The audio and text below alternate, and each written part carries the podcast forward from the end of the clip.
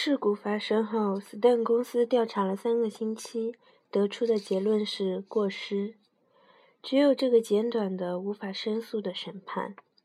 杰兰因为反复掂量这句话，已经牢牢记住了。令人遗憾的事故中受伤的卡米内蒂先生，自然回收处理公司二十八年工龄的操作长，因为本人过失酿成事故。此外，事故发生时，他血液中的酒精含量为每公升两毫克。杰兰确信，酒精就是酒精毁了朱塞佩。斯顿公司紧急调遣的律师和专家就此定下罪名，没有寻找事故的真正原因。这些凶狠的家伙差一点让他赔偿撕成碎片的吊带裤以及碎坝停机的那三刻钟。短短的三刻钟，一分不多。消防员正好需要三刻钟，把在地沟深处痛苦吼叫、双手乱舞的朱塞佩解救出来。他陷在书堆中，犹如掉进了地狱，正在喝着自己的血，精神完全集中到了剧痛的两条腿上。他刚换好侧面的一个喷头，正准备从漏斗里出来，那玩意儿突然吞噬了他的下肢，只剩下半截大腿。救护车的车门还没有关上，科瓦尔斯基就重新启动了机器，而吉兰正紧紧抓住抽水马桶，差点把肚肠都吐了出来。朱塞佩的叫声还在车间里混响，这个混蛋就把机器开动了。吉兰不能原谅胖子的所作所为。重新开工的唯一目的，就是为了不惜一切代价完成已经开始的工作，即把三十八吨卡车里的货物变成纸浆。在碎坝的肚子里，操作长卡米内蒂先生的腿成了没有形状的肉浆，与其他东西混在了一起。工作不能中断，愿他的腿安息。酒精不能解释一切。朱塞佩向吉兰发誓，他启动了安全装置。虽然那天他像往常一样喝了同样多的劣质酒，但是如果他没有启动那该死的安全装置，是绝对不会下到地沟里去的。吉兰相信他的话。年轻人很了解朱塞佩，也知道他对那玩意儿向来存有戒心。当然啊，小伙子，他很狡猾。总有一天会像对付老鼠一样对付我们，朱塞佩不停地告诫他。他也发现了，不过他们俩从来没有认真谈过的老鼠问题。这种超乎理性的东西不太好说。他们知道对方知道，仅此而已。朱塞佩只对科瓦尔斯基提过一回，那是在事故发生很久之前。有天早上，朱塞佩又发现一只死老鼠后，去找胖子，表达了自己的担忧。但是没有下文。杰兰猜想，厂子肯定没当一回事，用惯有的伎俩，客气地把他撵走了。朱塞佩从办公室出来的时候，面孔煞白，神色严肃。吉兰还在后悔，如果他当时去了，他们也许会研究一下，设法搞清楚出于什么原因。装在碎坝五百底部的容器，晚上还空空如也。到第二天清晨，里面总有支离破碎的老鼠。吉兰自己做了一番调查，想到了所有可能的线索，一条一条的排除掉，最后只剩下最难以接受的、最不可能的，却又唯一行得通的线索，即那玩意儿可能不只是台简单的机器。当半夜三更，该死的老鼠爬到他的喉咙深处时，他自己会启动。事故发生一年后，由于经常断电，便对碎坝操作系统进行了全面的检修。这才发现切断电源的操作杆有问题，有一个接触器坏了，不能正常工作。哪怕操作杆被推到了关上，电源依然能够随心所欲地通过。于是，所有的安全设施得以加固，大部分甚至加倍，避免这样的惨剧再次发生。此外，公司领导承认，那位卡米内蒂碎坝五百的前操作长是这个令人遗憾的事故的受害者。故障导致机痛，机器突然启动时，他不巧刚好在地沟里。朱塞佩本来以为能只能领最低低社会保障金勉强度日，因为这一决定得到了十七点六欧元的赔偿。一条腿八点八万欧元，朱塞佩带着哭腔在电话里告诉吉兰。吉兰认为那一天让朱塞佩高兴的，除了钱，更是他们终于把他这个酒鬼的话当真了。他一直都在寻思那些专家用什么方法计算死亡伤残的价格，或是像朱塞佩这样的情况，一条肢体的价格为什么是八点八万欧元，而不是八点七万或者八点九万？他们是否考虑腿的长度、重量以及伤者对腿的用途？他和朱塞佩都不傻，他们很清楚这个结论不能解释老鼠的问题。光是一个坏了的接触器，不足以让柴油发动机深更半夜自己启动。吉兰没有告诉朱塞佩，他还经常发现老鼠，或者说是老鼠的残留，仿佛暗红色的大花贴在容器上。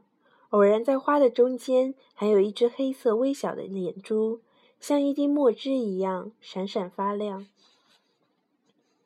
过了将近三个月，朱塞佩才能接受他的腿再也不会长出来的事实。三个月才能接受这可怕的暗红色的残肢，两团肿胀的肉，让人想到老断树部软疙瘩的树干。医生说已经不错了，特别是跟那些永远都无法接受的人相比。看着他坐在簇新的轮椅上，在康复中心闲逛，连吉兰都以为老头已经忘记了他的两条腿。蝴蝶七五零，小伙子，十二公斤都没到，真想不到。还有颜色，你看到颜色了吗？这叫紫红，我选这个颜色，就是因为紫红这个名字。你觉得怎么样？吉兰忍不住笑了，听他这么一说，恨不得赶紧去找一台碎霸，让他吞噬掉自己的两条腿，好舒舒服服地滑进他的残疾人轮椅里。朱塞佩接下来说的话让人担心。他说要把两条腿找回来，等我找到他们就会好起来。你等着瞧，小伙子。吉兰每次去看他，他都不停地重复这句话，眼睛里充满希望。一开始，吉兰以为那玩意儿不只是吞掉了他的腿，也顺便把他的头脑吞掉了一些。这些话跟酒精没有关系，老头很快就滴酒不沾了，离开工厂，彻底断了那喝酒的欲望。吉兰问过他：“等我找到他们，到底是什么意思？他们又是谁？”虽然他心里多少有数，朱塞佩像紧闭的生蚝一样只字不漏，只是向他保证，时机成熟的时候会把一切都告诉他。吉兰永远记得，几个星期之后，他的朋友给他开门的时候，手里拿着一本珍贵的书，脸上闪烁着幸福的光芒。朱塞佩慎重地把书递给他，用激动的断断续续的声音向他介绍：让·厄德·弗雷西内的《从前的花园与菜园》，书号三三六五四二七八二五四，于二零零二年五月二十四日由位于巴黎庞德的迪卡斯·德朗贝尔印刷厂的轮转印刷机印刷，共一千三百册。使用的是再生纸，纸重为每平方米九十克，编号 AF 八七四五二，由自然回收处理公司二零零二年四月十六日生产的批次为六七四五五和六七四五六的纸浆制造。吉兰拿过那本书，左看右看，不得其解。封面的绿色跟昆虫粪便似的，叫人没有兴趣读。他随意翻了翻。书里讲的是园艺技术、播种、培土、除藻和其他缺乏经验的园丁需要注意的微妙细节。你是不是发现了自己的园艺才能，想在你的公寓里种菜？在他惊愕的目光下，朱塞佩在轮椅上欣喜若狂地扭动着。他终于听清老头说的话：四月十六日是他的腿被碎霸吞进肚子里的日子。骨与肉一起被碾碎、捣烂、烫熟，分散成千万个细胞，与那玩意儿在该死的二零零二年四月十六日那天排泄在容器里的灰色稠浆紧密地结合在一起。经过漫长的旅程，最后出现在这本没有价值的书里，以及用独一无二的肉纸制造的另外一千二百九十九本书里。星期六，吉兰没有兑现对朱塞佩的承诺，没有去巴黎找伟大的阿尔贝。他从来没有打算去找他。他没有出门，只是匆匆地到附近的宠物店买了一包鲁热德利尔贪吃的海藻干。中午过后，年轻人从衣柜里取出一只沉重的箱子。他还记得从前的花园与菜园，从法国四面八方涌来的美好时光。朱塞佩频频使用银行卡，把网上书店打劫一空，又联系全国的书店，把这本令人垂涎的书一扫而光。之后又明智地去找旧书商。有一天，老头和他的轮椅出现在旧书一条街，从一个书摊转到另一个书摊，讲述他的故事，解释为什么他朱朱塞佩卡米内蒂。自然回收处理公司曾经的操作长，曾经的酒鬼，曾经有两条腿的人，要不惜一切代价找回那些隐藏着他失去的双腿的书。老头给每个人发了一张名片，背面写着那本书可笑的书名。他们被他的行为感动了。每个旧书商立即通知了自己的关系网，搜出那宝贝。每个周末，吉兰都到塞纳河边充当跑腿。把收集的成果带给朱塞佩，他很喜欢这些闲逛的时光，看着满载游船的游客的游船慵懒地滑行在塞纳河银光闪闪的水面。斯邓之外，还有另外的世界，在这个世界里，书可以舒舒服服地安度余生。站在沿着护墙排列的绿色盒子里，在巴黎圣母院塔楼的庇护下，随着塞纳河的波涛老去。疯狂的收集行动开始不到一年半，就达到了五百的关口。三年后达到了七百，资源渐渐枯竭，计数器的指针停留在了七百四十六。朱塞佩陷入极度的沮丧。这么些年来，找书成了他活下去的主要动力。他正是依靠他，才有勇气夜夜忍受残肢遭万蚁咬噬，才能接受每次坐在他的蝴蝶牌轮椅出现在路上，别人低头看他的怜悯的目光。朱塞佩突然就放弃了。近一年里，吉兰把时光都用来振作老头的精神。他每周去看他一到两次，他总是先把遮光帘拉上去，让让阳光透进来。打开窗户，把屋子里污浊的空气排出去，然后坐在他对面，小心地抓住他朋友的手。他们好像两只余温尚存的奄奄一息的鸟，任你摆布，不加反抗。他一边东拉西扯瞎聊，一边把朱塞佩带到浴室里。他把他朋友经受摧残的身体泡进水里擦洗，剃掉竖在面颊和下巴上稀疏的胡子。梳好乱蓬蓬的头发，年轻人还得洗掉滞留在水池里的肮脏餐具，收拾散落在屋子里每个角落的衣服。每次离开前，他都要嘱咐朱塞佩要坚持住，希望没有破灭。时间对于书而言，就像严寒对于深埋地下的石头，这些书迟早会冒出来，但是他努力都白费了，没法让老头脱离慵懒的状态。只有新的发掘，才能再度点燃朱塞佩眼里消失的火焰。怎么会想到联系让·厄德·弗兰基内？